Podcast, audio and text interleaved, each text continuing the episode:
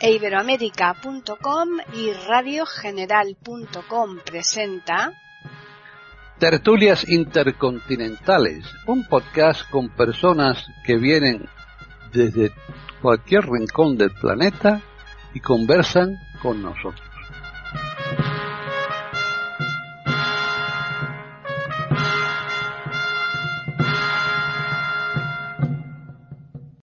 ¿Qué tal? Bienvenidos otro día más a, aquí a iberoamérica.com para ofrecerles una tertulia intercontinental.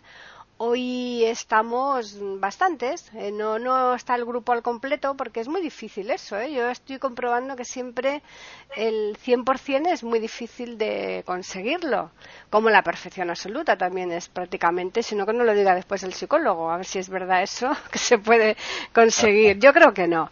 Así que vamos a presentar primero a los participantes. Tenemos por un lado a René Escape. ¿Qué tal? ¿Está en Mendoza? Hola, ¿qué tal Paquita? ¿Qué tal a todos los amigos de la mesa, mis contertulios? Y gracias Paquita por la invitación de hoy, como siempre, como todos los días que estamos en tertulias intercontinentales. Un placer. Bien, pasamos a Chile. Ahí está Jorge Muñoz. Bienvenido. Hola Paqui, hola amigos de la tertulia. Un gusto compartir con ustedes hoy día. Pues ahora nos vamos a Italia, porque ahí está Devis Oneto. ¿Qué tal, Devis? Hola, muy buenas a todos. Un placer saludarles, a los contertulios y a la audiencia de este maravilloso podcast. Un placer. Gracias, Paqui. Bueno, pues ahora nos quedamos ya en España. Ya los dos restantes participantes están aquí en España y, y, relativamente cerca el uno del otro, solo que tienen que cruzar el charco. Por un lado está Gabriela Isa. ¿Qué tal, Gabriel? Muy bien, Paqui. Buenas tardes. Saludos a todos, compañeros. Y tenemos a nuestro psicólogo particular, que está en Barcelona, que es Juan Jesús Torres Masip. Bienvenido, Juan Jesús. Hola, buenas tardes. Un placer compartir con vosotros esta, esta tertulia. Bien, bueno, pues ahora nos queda decir el tema, el tema sobre el cual vamos a hablar aquí en esta tertulia, que son los sueños premonitorios y yo creo que se debería comenzar un poco explicando qué son los sueños premonitorios y le vamos a dar la palabra a Gabriela Isa. ¿Qué tal?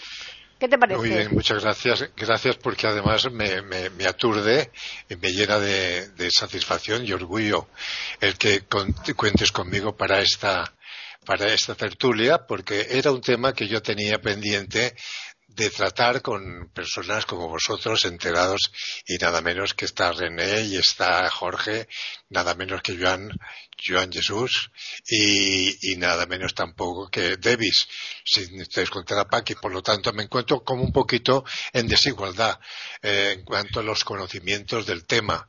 Pero yo es que tengo eh, el, el, lo, la premonición o la precognosis como una cuestión eh, derivada de los sueños. Entonces, eh, tendríamos que entrar primero, que pienso yo, y sería muy extenso, hacer un, estudio sobre eh, el sueño, el porqué de, la función de vigilia y sueño en los eh, seres eh, del mundo animal, en los vertebrados y sobre todo los mamíferos, tenemos esa función de vigilia y sueño, los sueños reparadores, qué tipo de sueño. Después la, la premonición, ¿qué es la premonición? La premonición es una palabra que proviene del latín, de premonicio, ¿no? De la partícula pre, que quiere decir antes, eh, monere, del verbo monere, que es, aconsejar o, insinuar, y, la, y, la, la, partícula ion. O sea, es una forma de, de eh, aconsejar o, la premonición, ¿no? Y después ya entramos dentro de los sueños premonitorios o los sueños proféticos. Esos sueños que incluso están en el ámbito de, la espiritualidad, de, la religiosidad.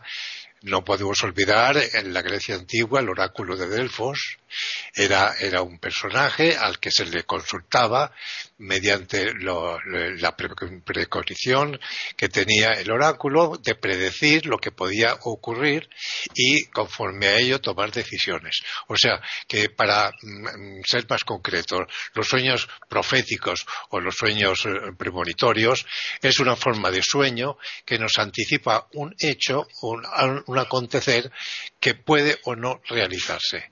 Y entonces, pues, eh, bueno, la ciencia, eh, algún especialista como Carl Jung, pues estudió el tema de, los eh, eh, sueños premonitorios.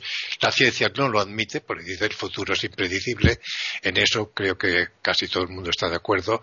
Pero no cabe duda que en el hecho de la premonición existe un hecho concreto que en esta tertulia trataremos de desmigar.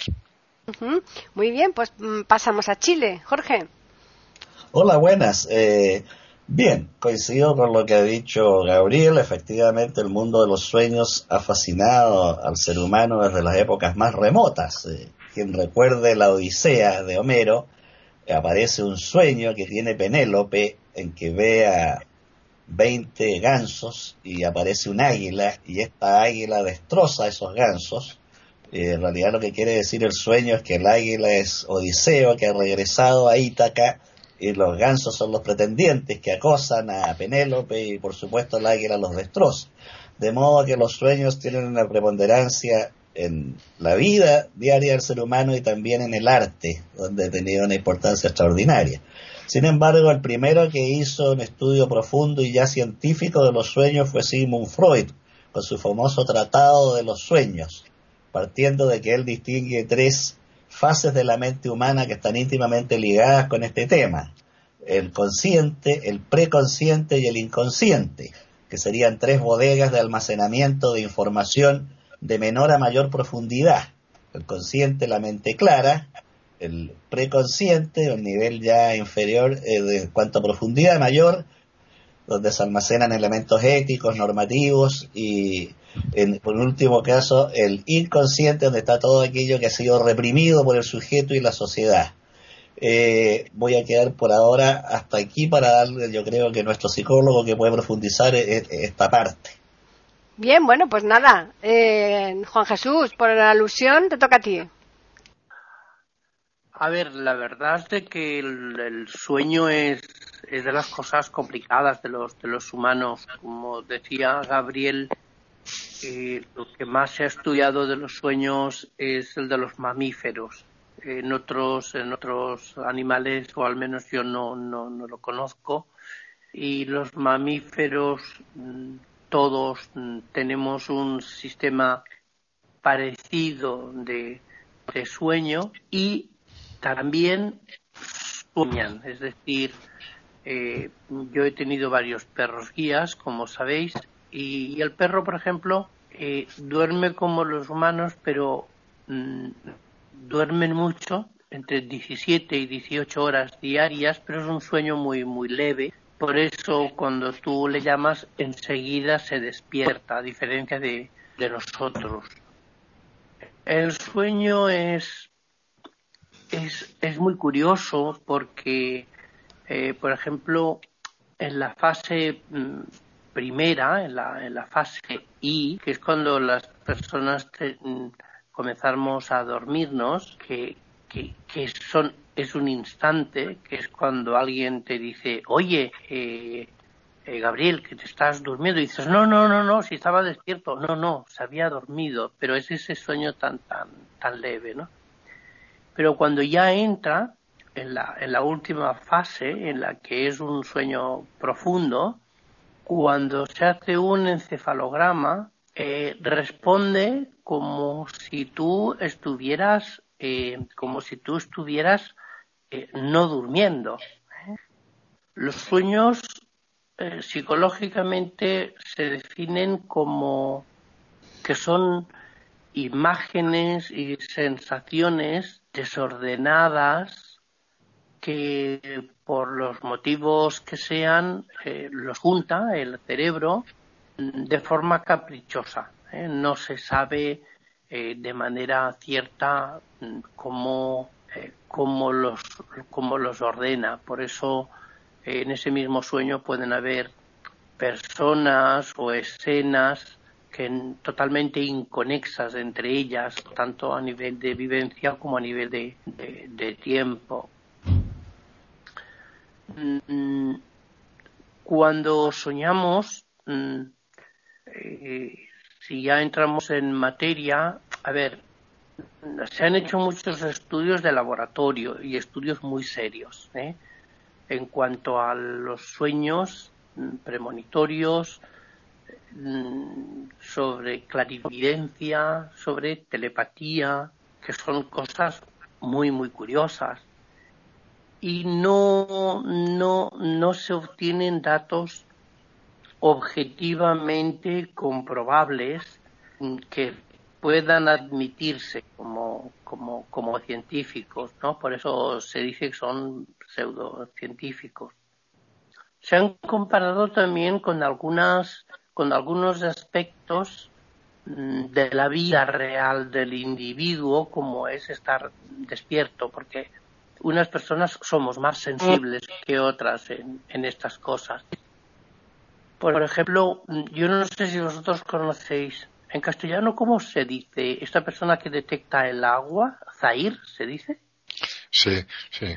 Sí, sí. sí.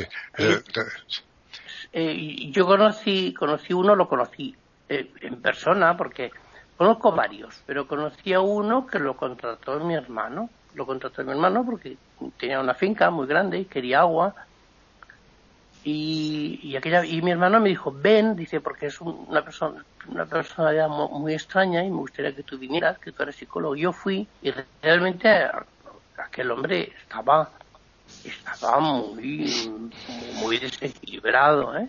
Pero pero bueno, en un momento determinado, dando un paseo por la finca, nos decía que no había agua, que no había agua, que no había agua, y en un momento determinado él se quedó como parado, como si le hubiera pasado algo. Perdóname una cosa, ¿no empleaba una varita de, avellano?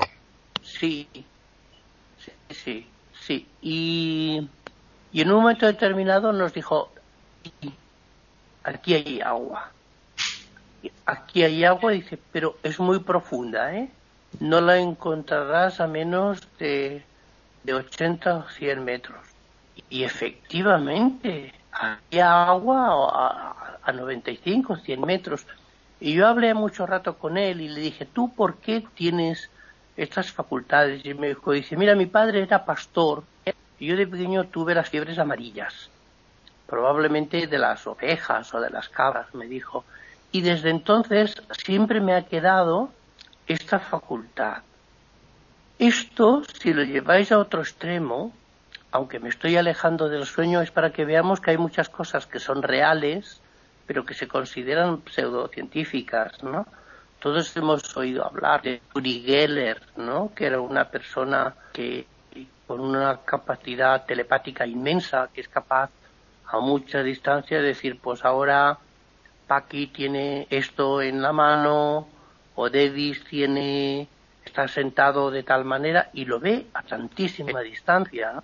Bueno, Uri Geller, que vino aquí a España en los años, debía ser los años 80, no solamente tenía esa capacidad, sino también tenía la de agua y poco después encontró que tenía la del petróleo y lo contrató, lo contrató una empresa mexicana y él es ahora multimillonario. Es multimillonario porque él eh, recorría mm, eh, determinadas superficies y decía, aquí hay petróleo. Y lo acertaba. Claro, que científicamente le podamos dar una explicación a eso, o en sueños decir que, que un, un, sueño premonitorio pues puede ser casualidad, puede ser mm, eh, que, sea verdad, pero, mm, pero yo como psicólogo lo tengo que poner en, en duda, porque todos queremos unas cosas y queremos evitar otras. Y, a veces mm, las personas nos obsesionamos más o menos queriéndolas o no queriéndolas. Y eso hace una inducción, una inducción cerebral y piensas muchas cosas sobre todas esas cosas buenas que quieres o, sobre esas cosas malas que quieres evitar. Por tanto, yo creo que, que, las coincidencias, no en todas, pero en bastantes, yo sí que, yo, yo creo que, que es, que es, que es una pseudo. ¿eh? Igual que lo del Zair, lo del Zair a mí me sorprendió mucho porque me lo dijo con una seguridad inmensa y si hubierais hablado con ellos, con él, hubierais dicho, este, este, hombre está, está fatal, porque estaba fatal, él no, no podía trabajar, él no podía llevar una vida, una vida normal y sin embargo tenía esa virtud, igual que Uri Geller se hizo multimillonario porque era capaz de decirle a una multinacional, ustedes pinchen aquí, que aquí hay petróleo ¿Y sí? Están escuchando tertulias intercontinentales en iberoamérica.com. Bien, pues eh, Davis.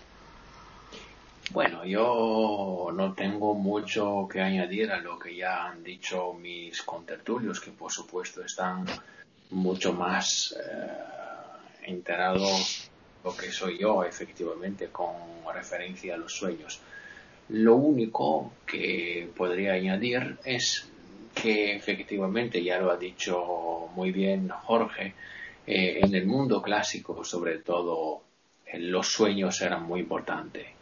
Y para el orfismo, lo que me resulta bastante curioso, para el orfismo el, sueño podía tener lugar en el momento en que el alma, a lo largo de la noche, se alejaba del cuerpo y podía efectivamente eh, librarse y soñar. Y claramente en el caso de los sueños proféticos, el, alma eh, soñando le rendía al cuerpo lo que había vivido y entonces el cuerpo, la razón, podía darse cuenta de que efectivamente lo que había ocurrido en el sueño podría averiguarse también, tener lugar también en la realidad. Eso es lo único que eh, hasta el momento puedo, de momento puedo añadir Bien, pues eh, hemos dejado para el final a la doctora René para que a lo mejor ella nos pueda dar una cierta visión desde el punto de vista médico. No sé si aquí esto entraría o no, pero bueno, ella ya que nos comente. Sí, me he quedado este, mm, bueno, escuchándolo a todos y todos han hecho un aporte bastante interesante y mm, en realidad lo que Debbie ha dicho me ha dejado eh, un poquito así como flotando porque sí, eh, lo que Debbie ha comentado realmente mm, hablan de que eh, en muchos textos espiritualistas de que el alma suele desprenderse durante el sueño del cuerpo a través del cordón de plata, permanece unido y puede viajar a distancias inusuales, hasta dicen hasta que fuera hasta del planeta, hasta otros espacios y puede tener vivencias que después al volver al cuerpo eh, puede, quedar en la memoria, eh, impregnado en la psique y después en la conciencia, este, hasta donde se le permita recordar. Así es como se hacen los viajes, viajes astrales, viajes a otras épocas, viajes a, otros sitios eh, y donde se le permite memorizar conscientemente lo que le pueda ser útil o cuando tenga que transmitir algo a los demás, como dar un mensaje o algo así.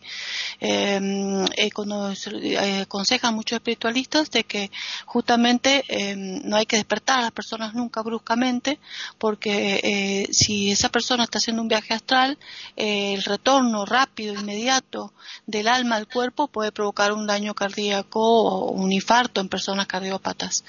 Esto mm, es, por supuesto, un tema aparte, ¿no? Ahora, hablando de lo que me, tú me preguntas a mí, eh, que era como pensaba yo comenzar mi charla cuando me tocara el turno, era separar lo que son, lo que es el sueño premonitorio o de la precognición de lo que es la premonición y la precognición en estado de lucidez. eh, cuando una persona tiene una ensoñación, porque para los oyentes que sepamos que sueño es dormir, el estado de sueño y el estado de vigilia.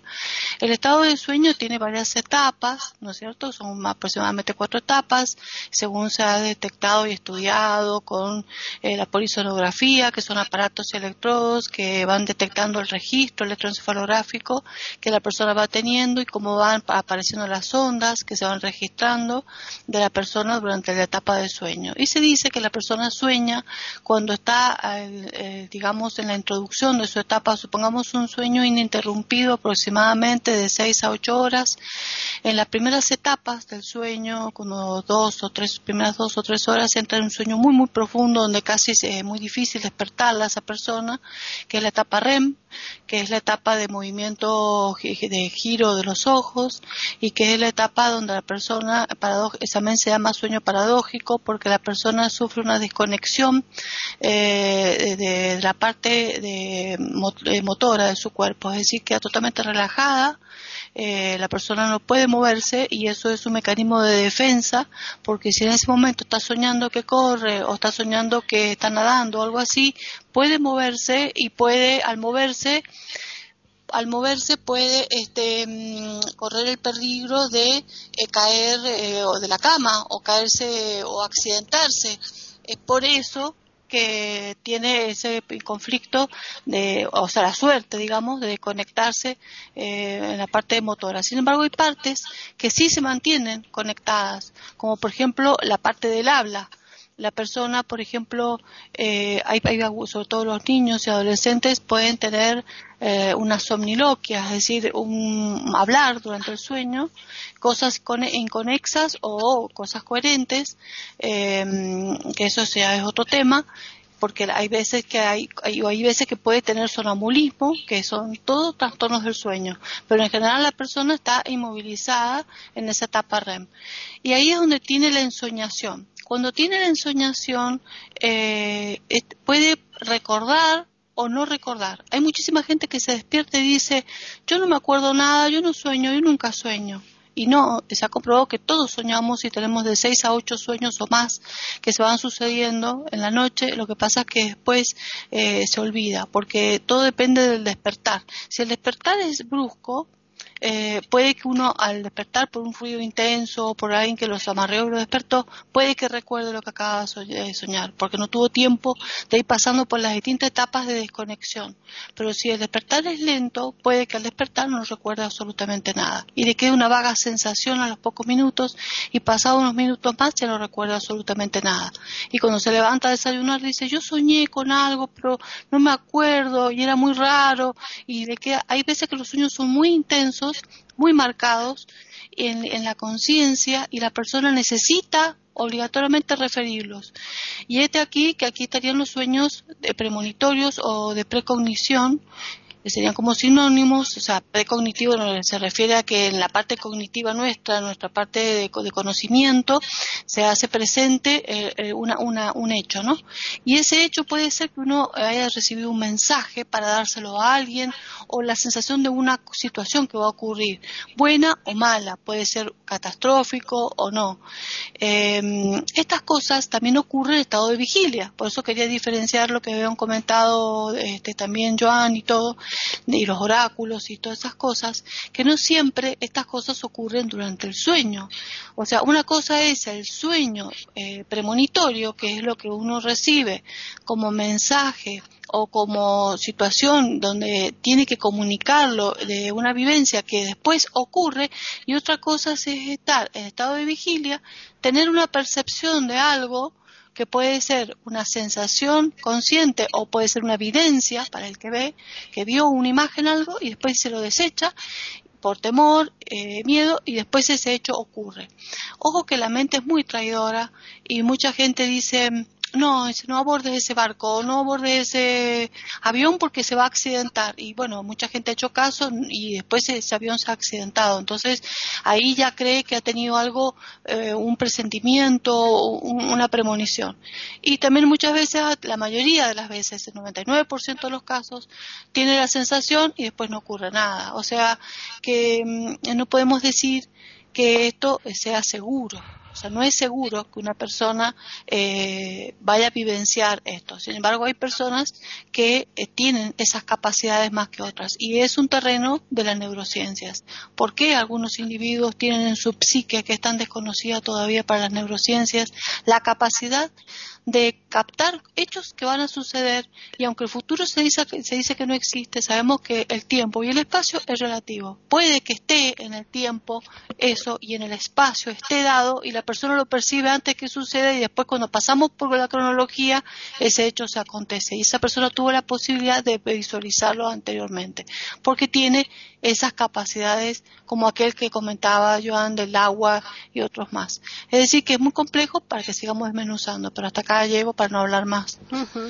Bueno, y cuando eh, se tiene ese tipo de sueño, eh, cualquier sueño, eh, ¿ahí cabría la interpretación, Gabriel, o, normalmente los sueños premonitorios han de ser claros para considerarse que son premonitorios? Bueno, antes de contestar a tu pregunta, aquí quiero decir a, Juan Jesús que la persona que tiene esa facultad de descubrir el agua en castellano se llama zaorí. Es un zaorí, que yo tenía la mente cerrada. Eh, yo lo he visto, yo, eh, no, sí, un, un zaorí, ¿sabes? Sí, catalán es como dices tú. Exacto. En castellano es zaorí. ¿Eh? Yo, yo he presenciado, he presenciado en una finca de un, primo mío exactamente lo que tú mm, relatabas en tu participación, como moviéndose por el terreno, pero se apoyaba en una ramita de avellano y la llevaba por delante de él, iba recorriendo el terreno y precisamente él notaba una vibración y yo pude presenciar, porque íbamos varios detrás de él, cómo la ramita se inclinaba hacia el suelo. Y es el punto exacto donde el zaorid indica el punto donde se puede hacer la perforación y allí se puede encontrar agua y daba normalmente lo que tú has dicho, pues entre 80 100 metros o es una, es una corriente de agua superficial o eso es la capa freática, una palabra. Era para aclarar un poquito el tema como lo ha presentado el Joan Manuel, Joan, Jesús. Y, también decir que eh, los sueños premonitorios realmente mm, son realmente muy importantes en la vida de las personas. Esto se ha llevado incluso al cine.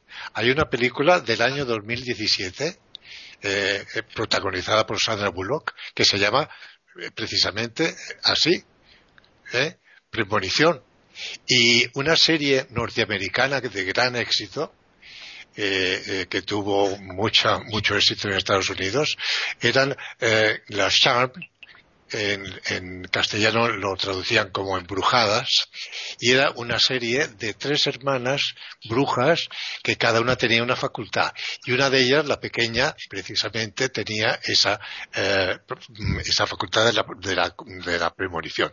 Como bien ha dicho mm, René, la premonición no es exclusivamente una prerrogativa para un sueño, un sueño profético o un sueño, un sueño de los que estábamos hablando, sino que despierto también se puede tener premonición. Ahora bien, se dice que mm, realmente tiene que ser una, cuestión que esté fuera de la sensibilidad o de que pueda ser mm, mm, se pueda ser, eh, vamos a ver, ¿cómo diría yo?, captada por los sentidos. Es algo más bien eh, amplio de una, cosa que puede o no puede mm, acudir. Por ejemplo, no tomo yo este avión porque he tenido la, la premonición de que se va a caer y va a tener un accidente. Y efectivamente ese avión ha tenido un accidente y han muerto todos sus pasajeros. No ha sido un sueño, sino ha sido una premonición. O sea, el hecho de existir en, el misterio humano, en el misterio de la mente, en el cerebro que todavía está todavía por descubrir, estamos conociendo. Yo precisamente comenté con la doctora René que tuve la oportunidad de la universidad aquí en, las Islas Baleares de asistir a un curso con el doctor Montoya, un neurocirujano, un neuro, un neuro, bueno, tenía muchos títulos y da conferencias en todas partes del mundo. Y nos impartió una clase en 20, en 20 horas que fue una delicia porque nos desgranó exactamente todo lo que era la mente humana, todas las partes, lo que es la glándula pineal, los glóbulos frontales, lo que eh, transmite el movimiento, los sueños, en fin, algo sensacional que yo tengo apuntes todavía que conservo. Con esto quiero decir, por no alargarme, de que realmente la, premonición es algo que la gente conoce y aprecia, o por lo menos respeta, y que los sueños, sueños son, como dijo Calderón, ¿no? Pero que esos sueños realmente en la obra de la, vida del sueño es, una premonición, porque él está, está encerrado de estas caderas cargadas y soñé que en otro estado más lisonjero me vi. Entonces, la premonición es algo que existe. Estamos todavía a lo mejor pues en los inicios para descubrir el secreto de cómo y por qué algunas personas tienen esa facultad. Están escuchando tertulias intercontinentales en iberoamérica.com. Y quiero dar paso a los demás compañeros. Jorge. Bueno, eh, yo basándome siempre en Freud, quiero recordar que él distinguía dos aspectos en el sueño, el aspecto latente y el aspecto manifiesto. Y el proceso de descifrar un sueño, de interpretarlo, era precisamente ir a ese aspecto latente. Él distinguía también dos grandes grupos de sueños, aquellos que están más o menos relacionados de manera directa con un acontecimiento cotidiano, por ejemplo, el chico que mañana lo llevan al dentista, le tiene terror a la máquina con que eh, reparan la dentadura y por la noche sueña que está siendo sometido al tratamiento. Ese tipo de sueño Freud lo considera irrelevante, no le interesa. Pero hay otro tipo de sueños que él llama la vía regia al inconsciente, que son aquellos que están cargados de símbolos y metáforas y rompen las reglas de la lógica y a los que hay que acceder. Es curioso que en su tratado de los sueños eh, parte con una afirmación que nos deja meditando. Dice que respecto a los sueños la opinión popular es más acertada que la opinión de la medicina. Es curiosa esta afirmación de Freud. En el arte no es casual que el pintor español Salvador Dalí haya proclamado a Freud el padre del surrealismo. Repito, el padre del surrealismo. Eh, en cuanto al filósofo René Descartes, señala, y está escrito por él, que supo que iba a ser filósofo en un sueño, donde una voz le dice que va a ser filósofo. Y Robert Louis Stevenson señala que escribe el Dr. Jekyll y Mr. Hyde después de una pesadilla terrible con delirios de fiebre febriles en que ve a este personaje y tiene todo el núcleo del argumento y la acción en esta pesadilla. También es relevante que el escritor argentino Julio Cortázar, que escribió muchísimos ensayos notables sobre la literatura y en particular sobre el cuento, señala que cuando él escribía un cuento estaba en estado de trance, como si una medium le dictara los relatos, cosa que no le ocurría al escribir una novela donde sí él la planificaba. Entonces el, mundo onírico y el mundo de los fenómenos mentales efectivamente es riquísimo.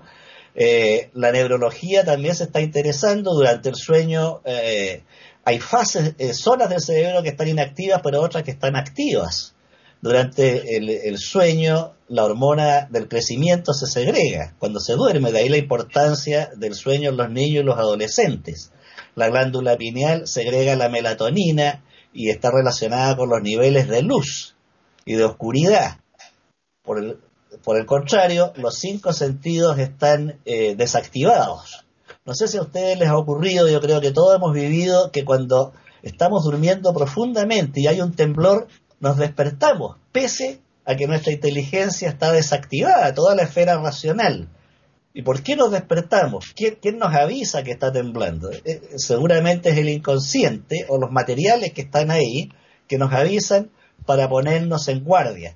Eh, es curioso, no sé si ustedes podrían eh, analizarlo, sobre todo René, eh, si entre estas tres fases de la mente, eh, consciente, subconsciente e inconsciente, hay una simetría clarísima con los tres cerebros que distingue la neurología, el cerebro reptiliano, el límbico y el racional.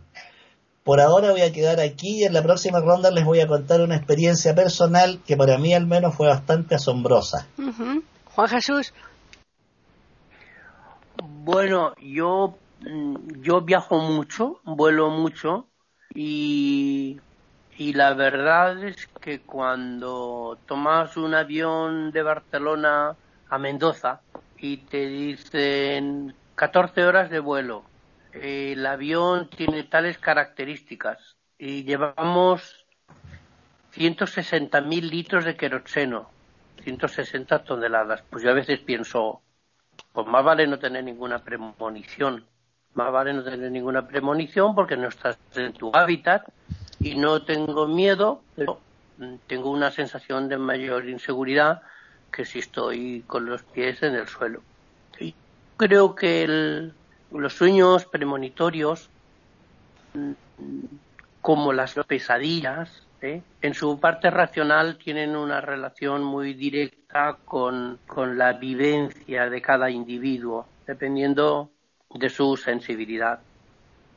Así eh, puede soñar eh, más porque está temiendo que suceda una cosa o está deseando que suceda otra en su vida real y el, cerebro, que es un, órgano inteligentísimo y que lo capta, lo capta todo, mm, lo, lo transforma, pero lo hace de forma mm, desordenada, como yo he dicho en mi anterior, en mi anterior intervención. Y la prueba es de que la mayoría de los, de los sueños son totalmente desconexos. ¿eh? Es decir, pueden, puedo, puede haber una escena en la que hay una persona que conocí ayer con una persona que conocí hace tres años.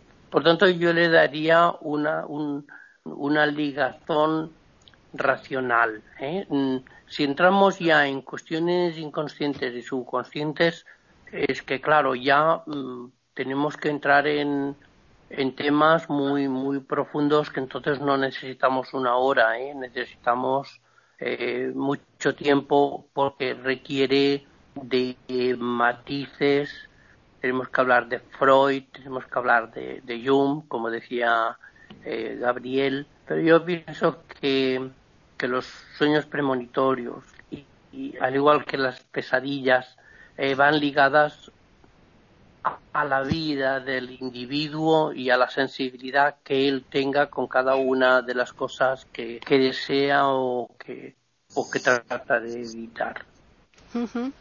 Davis. Bueno, estoy muy de acuerdo con lo que ha destacado y matizado Juan ahora. Es verdad que cuando una persona sueña, en el sueño proyecta, expresa todo lo que está viviendo, la manera en que lo vive, su emoción, su, su temor.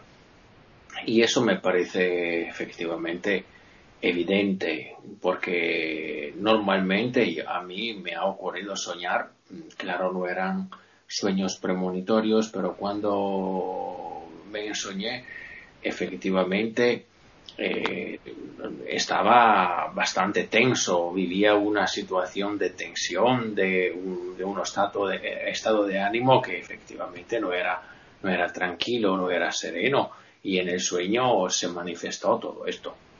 Así que efectivamente estoy muy de acuerdo con lo que ha dicho Juan. René. Bueno, no sé, yo mm, en ese sentido voy a disentir un poquito porque estamos confundiendo las cosas. Yo creo que, mm, eh, o sea, eh, en el momento que una persona está soñando, eh, sabemos muy bien que es necesario neurológicamente el sueño porque se sabe que las neuronas se intoxican después de tanto trabajar, tener tanta actividad diaria eh, dormir es muy importante porque el descanso es el momento donde las neuronas se desintoxican. Existen alrededor de las neuronas eh, de distintas áreas del cerebro, eh, un sistema de limpieza, que son este, el sistema de la glía y astrocitos, otras células que se encargan de captar todos esos detritus y todos esos tóxicos que la neurona elimina al exterior, a su espacio extracelular, y durante el sueño es cuando más este, se desintoxica, se limpia y necesita, se dice neurológicamente, del sueño para poder, este, por eso necesita dormir, y del sueño para que es cuando más eh, elimina todo eso y cuando cuando ha tenido vivencias durante el día o durante días anteriores o durante eh, vivencias o, cosas que leyó o películas que vio o cosas que le dijeron, no importa, pero todo lo que percibió su cerebro lo, lo amalgama, lo emulsiona de forma caprichosa, de forma muy extraña, eh, lo elabora y lo aquello que, que a lo mejor quizás ni se dio cuenta a nivel consciente, sí impactó en su subconsciente y la persona lo, lo va procesando este, y lo va para tratar de eliminarlo y no quede marcado o quede marcado lo menos posible angustias o situaciones que quedan guardadas en el inconsciente y que después eh, en el consciente le alteran la conducta, el comportamiento. Entonces, por eso se dice que es muy necesario dormir y soñar para ir elaborando todo eso que ha procesado. A veces recuerda y a veces no recuerda eh, todo lo que soñó. Por eso a veces los sueños tienen un comportamiento significativo de acuerdo a lo que le pasó, a veces no, a veces parece cosa de locos, que nada que ver eh, con lo que vivió, con lo que le pasó, o a veces los sueños son totalmente inconexos, incoherentes, o a veces sueña haber estado en sitios que jamás había, puede haber reconocido y que lo inventó su mente. Bueno, es todo una cosa compleja. Pero otra cosa es la precognición. Otra cosa es haber tenido un sueño claro de un hecho que después realmente sucede. Y es lo que creo que nos, nos, nos, tratábamos hoy de, de, o sea, de elaborar hoy, ¿no? De manifestar. Eh, yo creo que hay personas que han vivido en forma secuencial, perfecta, con imágenes o con voces o con hechos, situaciones que tal cual sucedieron después y fueron capaces de anunciarlas y que fueron capaces hasta de preverse si se les creyó. Hay personas que tienen más condiciones para esto y personas que no. Hay personas muy sensibles que de vez en cuando tuvieron una experiencia. Yo tuve, por ejemplo, en sueños una o dos experiencias y en estado de lucidez tuve también otras dos o tres experiencias. Por eso creo en la precognición y en la premonición, porque yo sí las he vivido. Si a mí me lo hubieran contado, quizás me costaría creerlas. Pero cuando uno lo experimentó eso, eh, realmente es raro. Por ejemplo, les cuento una nada más. Yo cuando me casé, yo tuve cinco años sin tener niños. Por supuesto, yo soñaba, con, deseaba este, tener niños, pero era estudiante de medicina, así que pensaba en la parte consciente de que no me era conveniente, porque si no hubiera retardado más el recibirme como médica, que era tan, absorbía tanto tiempo el estudio. Y cuando llevaba como dos o tres años de casada, soñé que entré a una habitación grande, estaba llena de jaulas, jaulas que eran pintadas de amarillo, con barrotes cilíndricos, pintadas todas de amarillo. Y miro así, entre las jaulas habían animales, como si uno estuviera en un zoológico.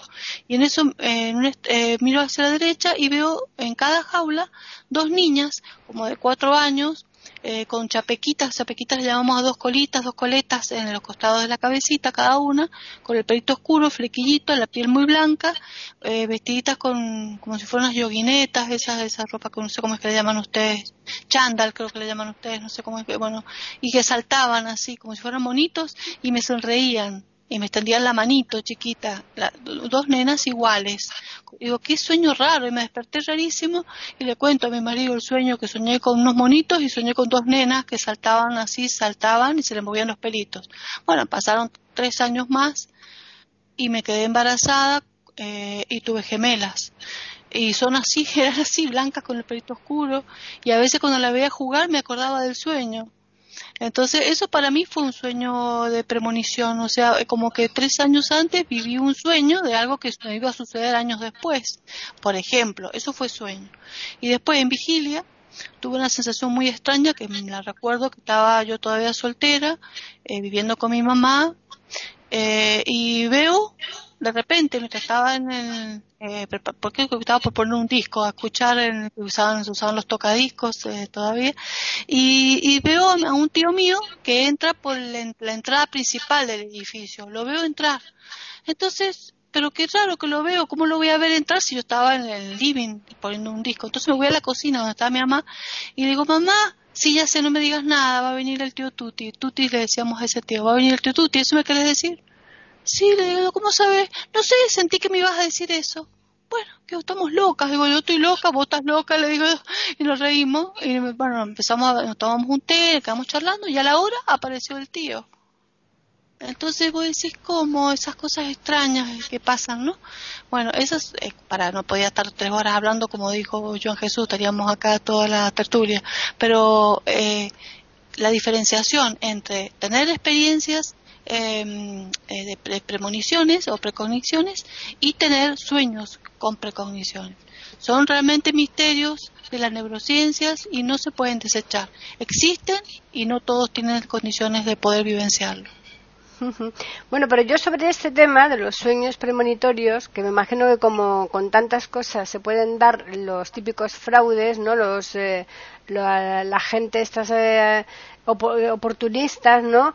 Eh, que como también es, los sueños se interpretan, mm, a lo mejor en un momento dado dicen, oye, pues yo soñé tal cosa, y cuando llega a ocurrir un hecho al cabo del tiempo dicen, no, no, si yo ya lo predije, porque esto era, equivalía a tal cosa, como por ejemplo ahora mismo, si os fijáis, ya hay más, más de uno que ya eh, ha dicho que habían anunciado que iba a pasar esta pandemia. Ahí, sobre todo, eh, en ese tema, por ejemplo, Gabriel, empezamos la ronda esta, Gabriel. Sí. Bueno, yo particularmente debo manifestar que no soy una persona crédula. Yo soy una persona muy escéptica. Yo soy muy crítico, me gusta entrar dentro del análisis de las cosas.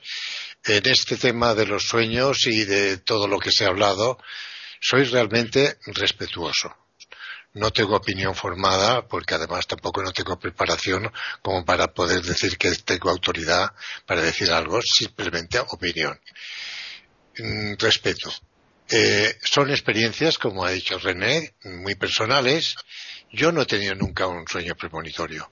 Sueño mucho, muchísimo, y además recuerdo mis sueños. Y los, y los, eh, los cuento a la mañana siguiente a mi esposa y digo, mira, esta noche soñaba con esto, lo otro y más allá. además, sueños vamos a ver, eh, raros, o sea, difíciles de explicar, ¿no? Entonces, pues uno, pues yo lo veo con una visión clarísima, clarísima, como si estuviera despierto. Eh, experiencias como Joan Jesús ha dicho respecto de Yuri Geller. Yo recuerdo un programa de televisión en España, mis niñas eran pequeñas, estábamos viendo el programa y una de mis hijas tenía una cucharita, una cucharita, y era el, concentrarse en, que se va a doblar la cucharita y la cucharita se dobló, se dobló, la tuve yo en mis manos, estaba en mis manos, aquella, aquella, en las manos de mi criatura, de, una niña de, que tendría siete, ocho años, mi hija, la pequeña, pues la tuve en la mano y bueno, y como esos fenómenos, pues dijo Joan, Joan Jesús que, que ahora mismo Yuri Geller es supermillonario, no extraña, era una mente especial. O sea que las demostraciones que hizo, y yo lo vi a través de televisión, no tuve otra, otra posibilidad mejor, pero realmente pues hace pensar, lógicamente hace pensar, a pesar de mi incredulidad, pues si llega un momento que dices, bueno, aquí qué pasa. Quiero decir con todo esto, para abreviar, que, eh, como dicen en, en Galicia, meigas las ailas, ¿no? Yo no entro más porque no tengo más capacidad, pero cuidadín, cuidadín, aquí hay algo. Bueno, yo ahora ya le doy paso a, Jorge, pero con respecto a lo de las cucharas, como ocurre también con la Ouija, que es uno el que la mueve, eh, las cucharas yo creo que eres tú mismo el que te autoconvence de lo que este hombre te está diciendo y la doblas tú mismo. Yo, es mi opinión. Pero bueno, eh, Jorge. No creas que es tan fácil, ¿eh? Doblar una cuchara como dije antes, les voy, a, les voy a contar una experiencia personal. Yo me crié en Valdivia, una ciudad situada al sur de Chile, a unos mil kilómetros de acá de la capital de Santiago. Corría el año 76, mi padre tenía 58 años, no padecía ninguna enfermedad, un hombre físicamente fuerte, le gustaba escalar cerros, salir a remar, en excelentes condiciones. Yo me encontraba acá en Santiago estudiando en la Universidad de Chile y vivía en casa de una tía hermana de mi padre. Eh, en el mes de diciembre, que es tremendamente caluroso acá en Chile, entre 30 y 35 grados todos los días, día 17 de diciembre en la noche, me acuesto alrededor de las 11 de la noche y soñé que estaba en el interior de un edificio color blanco, lleno de galerías estrechas y escaleras que subían y bajaban. Yo corría llevando a mi hermana Gabriela de la mano y detrás de nosotros nos perseguía una respiración agitada y resollante. Y yo estaba lleno de angustia en el sueño. A la mañana siguiente, el día 18 de diciembre, me levanto y me visto con una camisa negra. Todos sabemos que en Occidente el negro representa el luto. Estaba en el segundo piso, una casa quinta enorme, muy grande, antigua. Avanzo al living y me siento. tenía en las manos un libro de Alvin Toffler titulado El shock del futuro. La palabra shock, todos sabemos lo que significa, ¿no es cierto? Un impacto. Estaba sentado al mediodía solo en esa inmensa casa arriba, en el segundo piso, cuando de pronto, esto ya estoy en la realidad, se abre la puerta y entra mi tía, me mete en la boca casi a la fuerza una pastilla y me da agua. Después me dice, Jorge, tienes que viajar urgente a Valdivia porque tu padre está muy enfermo.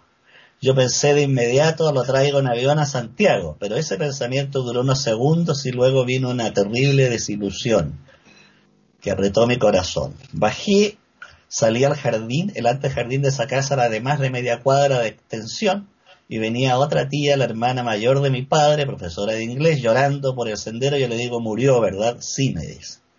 Viajamos a Valdivia en automóvil. El marido de mi tía era médico médico de la posta central acá en Santiago y de la Fuerza Aérea.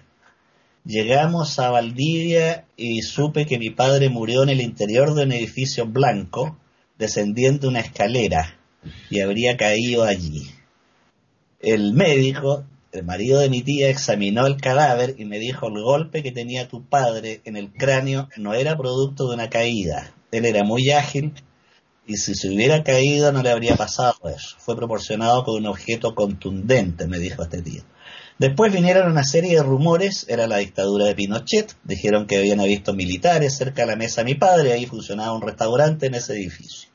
Hasta el día de hoy no hemos aclarado la muerte de mi padre, pero quiero vincularla con este sueño que yo tuve, que coincide el edificio que soñé con el lugar de la muerte. Una segunda experiencia muy breve para terminar que tuve ya, y esto es completamente lúcido, un cuñado mío estaba de cumpleaños acá en Santiago y yo lo llamé por teléfono y le dije, para no jugar a las adivinanzas, dime qué quieres de regalo. Entonces me dijo, quiero la película Lawrence de Arabia.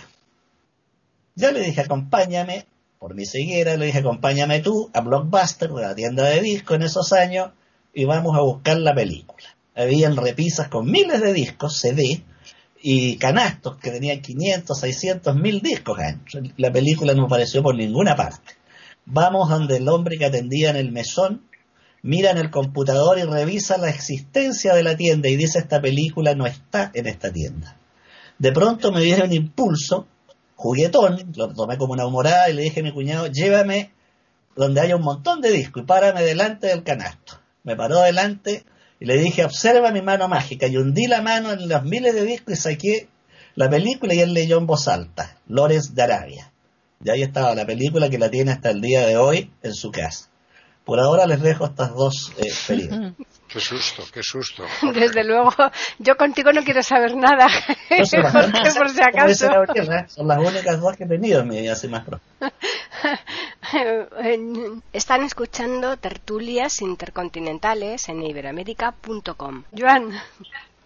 A ver, yo no he tenido ningún, ninguna, ninguna premonición, pero ¿me oís? Sí, sí. Sí, sí, sí. sí. Mm, no, no he tenido ninguna premonición, pero sí mm, me reitero en el punto anterior que hay una relación directa entre tu vivencia real y tu sensibilidad personal con, con tus sueños. Mm, si entramos en aspectos de, de, inconsciente y de subconsciente, pero es que ya es otro tema, ¿eh? no eh, porque en el inconsciente en el subconsciente no solamente entra el sueño, que también, entran muchas más cosas mm, que son muy interesantes, ¿eh? que, que, cualquier otro día se, se puede hablar sobre eso. Pero sin desdecir a, a René, a ver, René, tú, por ejemplo, tuviste ese sueño y podías soñar que ibas a tener un niño o dos niños o un niño y una niña o dos niños o dos niñas no, es pues que eh, no, no soñé que la iba a tener, sino que soñé que estaban en una jaula esas niñas ahí saltando nada más. Sí, sí, no, pero que, que podías ver, en lugar de esas dos niñas, podías ver que fueran un niño y una, un niño y una niña, ¿no? Que fueran, claro, las posibilidades, las posibilidades de que eso fuera así es un 20%, es mucho, es muchísimo. Lo raro sería que yo esta noche, que yo mañana vaya a Buenos Aires y que yo sueñe esta noche, no que se cae mi avión, sino que voy en un barco y que se hunde y que los tiburones se me comen. Eso sería más raro. O si tú eres mi mujer, René, sería muy difícil y yo esta noche pudiera pensar, soñar, que me voy a divorciar de Paqui. Sería muy, sería muy, muy, extraño. Entonces sí que sería un sueño para buscarle la interpretación inconsciente de saber por qué yo, yo, me voy a separar de otra persona que no es mi mujer cuando mi mujer eres tú. Por eso yo digo que hay una, una relación eh, desde el punto de vista racional, ¿eh? no, no, no, desde el punto de vista inconsciente y subconsciente es que es, es, es el mismo tema, pero es un tema mucho más profundo en donde los matices hay que pormenorizar mm, muchos aspectos en los que yo pienso que, que el tiempo que disponemos sería muy breve. Mm. Davis. Bueno, yo nunca tuve como ya dijo, ya dije, la experiencia de un sueño premonidor. Y bueno, yo insisto en, también en pensar que cuando eso tenga que ocurrirme, eh, debería de ser, no sé, por algo que está ligado con mi vida, con, con mi manera de vivir, con el momento que estoy atravesando eh, viviendo desde un punto de vista emocional lo que estoy viviendo. Eso es lo que, lo que quiero decir. René. Bueno, no, no tengo claro bien el concepto de vos, de si tú has hecho una pregunta, Paquita, de, de, cuánto hay de veracidad en este con estos conceptos y cuánto hay de charlatanería, ¿eso es lo que preguntaste? Sí, yo lo que digo que es que en este tipo de cosas, ¿no? Eh, que se suelen dar bastante el típico oportunista que aprovecha cuando hay una circunstancia de decir, ah, no, no, si esto yo ya lo predije hace tiempo, porque claro, eh, si te aparecen unos pájaros volando, tú dices, bueno, yo he visto unos pájaros y después resulta que es que esos pájaros lo traspolas a otra cosa, a lo que a ellos le interese, ¿no? Entonces, que, que más que charlatán, el oportunista es siempre, ¿no?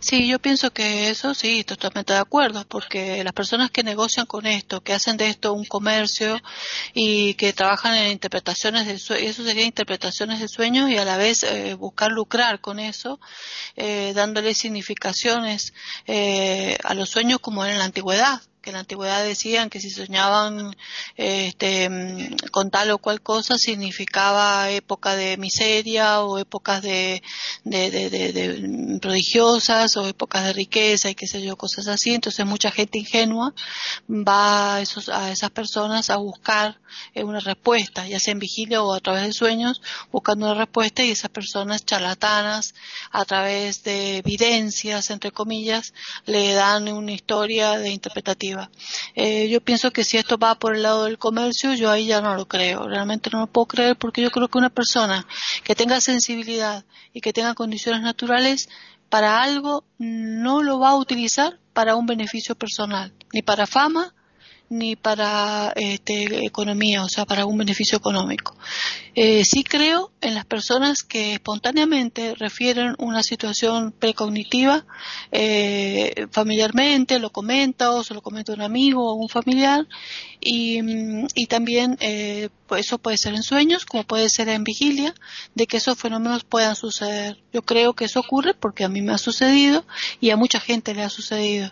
Este, eh, pero la, verdad es que eh, cuando eso se utiliza como una persona que se dedica a eso, a mí ya, eso, ese tipo de cosas ya no me gusta porque mm, pienso que una persona que tiene esa virtud o esa capacidad eh, paranormal, que sería dentro de la neurociencia como algo parapsíquico, digamos, este, me parece nefasto que lo utilice para un beneficio. Si Uri Heller fue un hombre este, que se hizo millonario por eso, eh, me parece que eso no estuvo bueno. Si se le dio por naturaleza condiciones naturales poderosísimas en su mente, porque hay veces que la mente tiene una energía, evidentemente la mente debe ocupar una energía sobrenatural, que no todas las personas saben utilizar la energía poderosa del cerebro que no se conoce. Por las neurociencias se sabe que el cerebro todavía no se conoce y que puede tener un poder extraordinario, telepático, de comunicación, de hasta la telequinesis, de mover objetos. Eh, es impresionante cómo eh, si uno supiera puede mover energías, pero si es una persona que va a utilizar esa energía para un beneficio propio y de enriquecimiento, yo no lo veo a eso bueno no lo veo bueno y más allá de si es charlatanería o no, no lo veo un fenómeno oportuno para el ser humano. Sí me parece bueno si una persona pudiera usar eso para un fin medicinal. Eh, si una persona tiene condiciones naturales para el dominio de la mente o para captar telepáticamente lo que piensa el otro, para mover cosas o para persentir o percibir o eh, tener el poder precognitivo de algún de algo de otra persona y lo utiliza para su salud eh, con un beneficio eh, con una buena intención me parece loable. Entonces sí lo creo sí acepto que exista eso esa, esas capacidades y me parece magnífico que se use en neurociencias que se pueda profundizar esto y que se pueda utilizar para la salud humana bueno, pues yo creo que ya hemos dicho bastante, por lo menos hemos desvelado los aspectos que cada uno consideramos como más importante del tema este de los sueños premonitorios y ahora ya pues a modo de resumen vamos a hacer la última ronda. Así pues empezamos por Gabriel. Sí, gracias, Paqui. No, quisiera eh, apuntalar una cuestión para René. Eh, mira, tú tienes experiencia, no eres una niña. Yo tengo una cierta edad y la edad pues me ha traído experiencias. No todo el mundo encauza sus facultades hacia el bien. El bien y el mal existen en la naturaleza humana y desgraciadamente algunas personas con capacidad la emplean para, eh, para hacer el mal. Eso es un hecho que no quiero discutir porque no es discutible.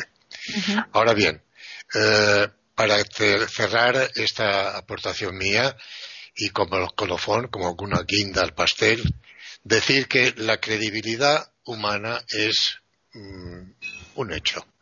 Hay gente que necesita creer y hay medios para que eh, esta, esta ansiedad o esa necesidad de conocimiento llegue a uno a través de otras personas que uno le da cierta autoridad. En este caso, pues con la precognición o, la, pues hay personas, como hemos visto, que se prestan a, en fin, a orientar y de la misma palabra latina de cognicio eh, y, la, la precognición pues ayudan simplemente a dirigir el pensamiento de ciertas personas más débiles o menos formadas y se mm, desarrolla en un ambiente cultural pues no a lo mejor excesivamente eh, alto y la gente se deja conducir.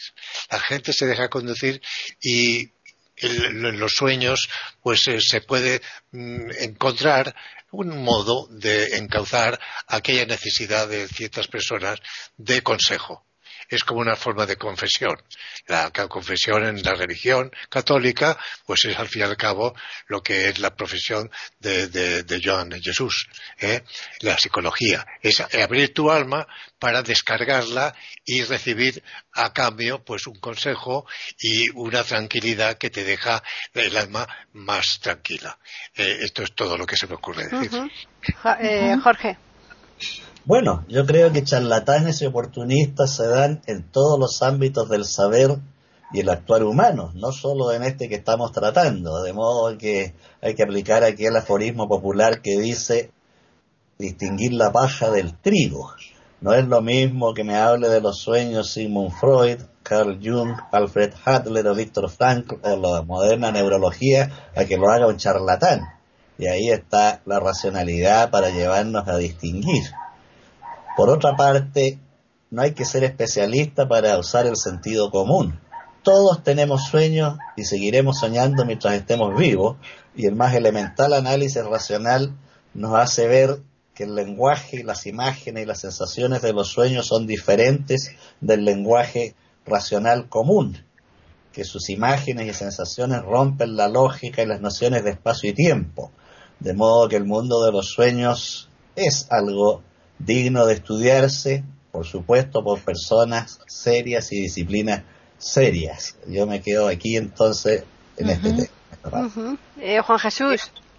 Sí, bueno, como decía René, que en la fase REM, ¿no?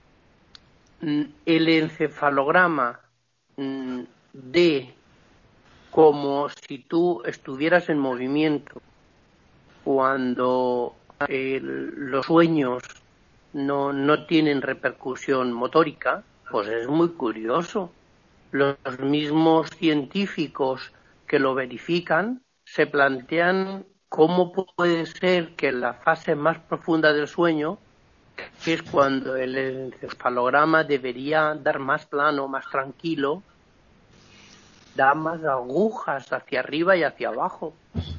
Eso si, leéis cualquier tratado sencillo lo, lo, lo veréis.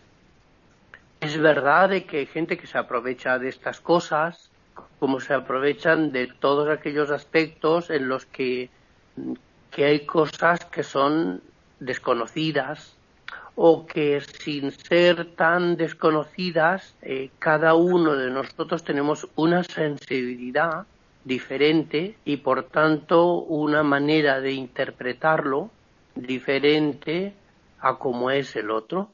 Hay personas que son más racionales, hay personas que son más sensibles y la mente, la mente, que cada uno tenemos una y diferente, eh, tiene mucho poder sobre estas cosas. Y yo no, no es que sea incrédulo, profesionalmente sí, sí que lo soy, yo cuando alguien me explica cosas, yo lo creo, a mí nunca me ha pasado, pero en este mundo somos ocho mil millones de personas y seguramente habrá gente que esta noche tendrá un sueño y tendrá una premonición y mañana lo acertará. Y a lo mejor serán cinco o a lo mejor serán cincuenta. De ahí a que mm, esas cosas no sean como, como te dicen en psicología, que los sueños son ideas desordenadas, aleatoriamente escogidas como fruto de tus vivencias eh, despierto, pues hay un trecho.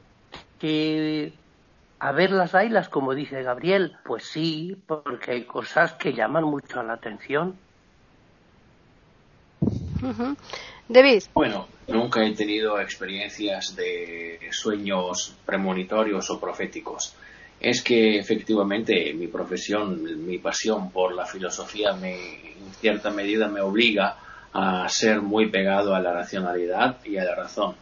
Y en este sentido estoy muy de acuerdo con lo que ha dicho eh, Juan Jesús, que dijo que efectivamente cada mente tiene su destino, cada mente está hecha a su manera. Entonces, efectivamente, yo no, no, no digo que no creo, pero sinceramente no habiendo, no, no, no habiendo tenido una experiencia de este tipo, estoy bastante escéptico. Pero claro que, hay personas que han podido vivir este tipo de, de, sueños, han podido experimentarlos y efectivamente tengo un poquito de envidia porque me gustaría a mí también intentar probar una experiencia de este tipo. Pero bueno, creo que no será posible porque ya tengo más o menos 45 años y hasta aquí no he tenido nada que pueda ser parecido a un sueño premonitorio. Tienes una vida por delante todavía. De todas formas, Davis, eh, confía en el futuro, porque tú imagínate que un día sueña que te va a tocar la lotería y sales corriendo al día siguiente a comprar un décimo por si acaso, ¿no? Perfecto, sería lo mejor. conozco casos así, ¿eh? bueno, bueno. Yo, conozco un compañero mío que, que soñó un número de lotería nacional, lo buscó como un desesperado incluso fue a la delegación de Hacienda, que es la distribución de los eh, números de la lotería que llegan de Madrid y se distribuyen a todas las administraciones, supo la administración que tenía ese número, la número 13, lo compró y entonces le tocó un millón de pesetas, de hace 30 años, claro. Bueno, bueno, pues nada. A ver si nos pasa eso a nosotros. René, te toca. Que le, pase, que le pase a, a, a, Davis, hombre. A Davis, que es el más joven y es el que lógicamente lo, necesita más por los años que le quedan de vida, claro. que lo voy a compartir todo, no os preocupéis. ah, por supuesto, por acá, por acá. que nos visite y hagamos buen asado. A ver, René, tu conclusión. Bueno, todo lo que han dicho todos me parece espectacular y mm, realmente es así.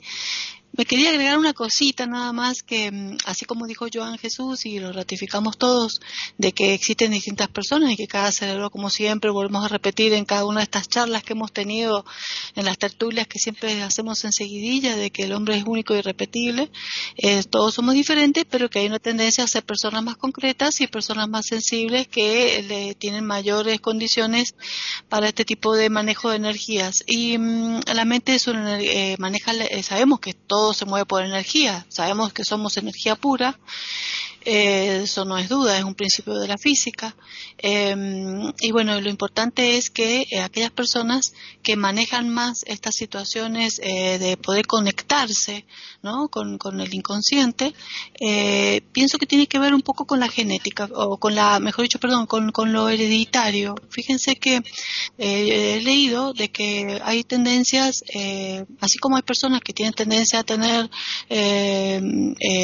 sonambulismo, eh, apneas del sueño, este, eh, somniloquia, es decir, hablar en sueños, eh, distintos enuresis, muchísimos fenómenos que son alteraciones eh, durante el sueño, se tienden tendencia a heredar. de familias en familias. Hay familias que no y familias que sí. Bueno, también los sueños premonitorios suelen ser, y las premoniciones suelen ser de característica genética.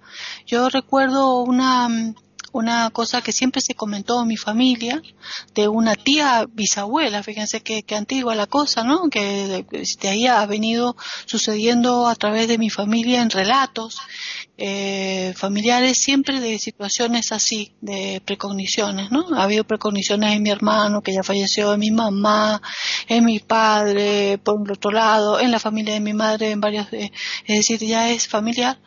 Este, eh, vio eh, eh, estaba en el comedor de su casa y en el extremo de la mesa vio a mi abuela, que era jovencita, tenía 30 años, la vio a mi abuela que se le apareció de golpe. Nena, le decía, pues le decía nena, nena, ¿qué pasa? Y de golpe se le desapareció la imagen. Entonces, justo estaba, sabía que había sido internada y inmediatamente supo, la nena falleció, dijo, y se fue al patio donde estaba mi mamá y sus dos hermanos que eran chiquitos, y le dijo, ya vengo chicos, no abran la puerta a nadie, y justamente fue al hospital y había fallecido de un parto, ¿no? Eh, antes de, o sea, que ella ah, vio la presencia como si fuera visitada por eh, mi abuela.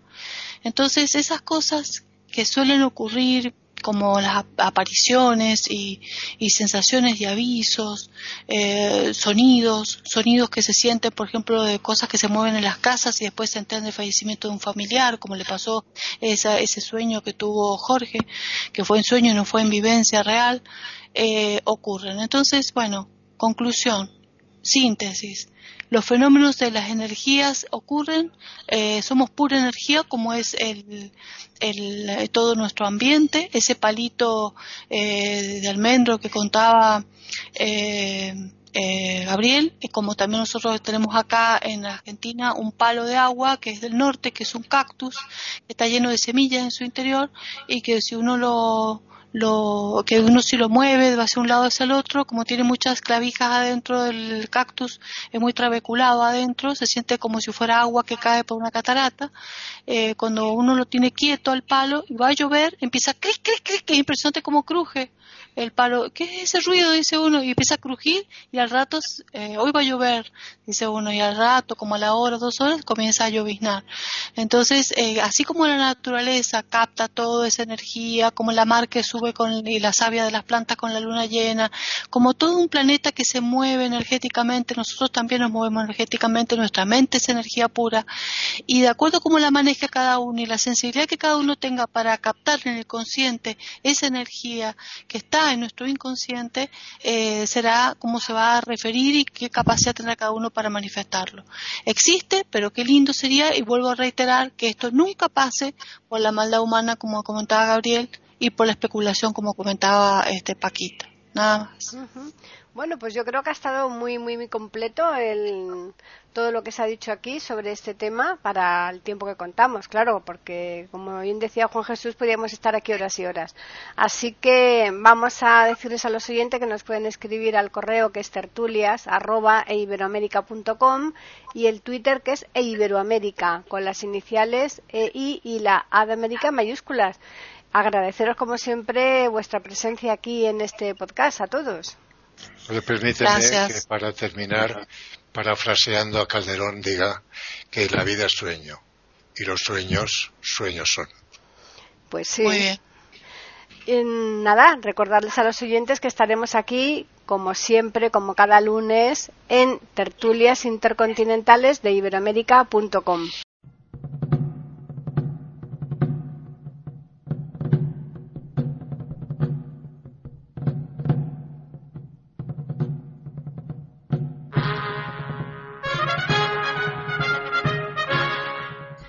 acabamos de ofrecerles el podcast de tertulias intercontinentales.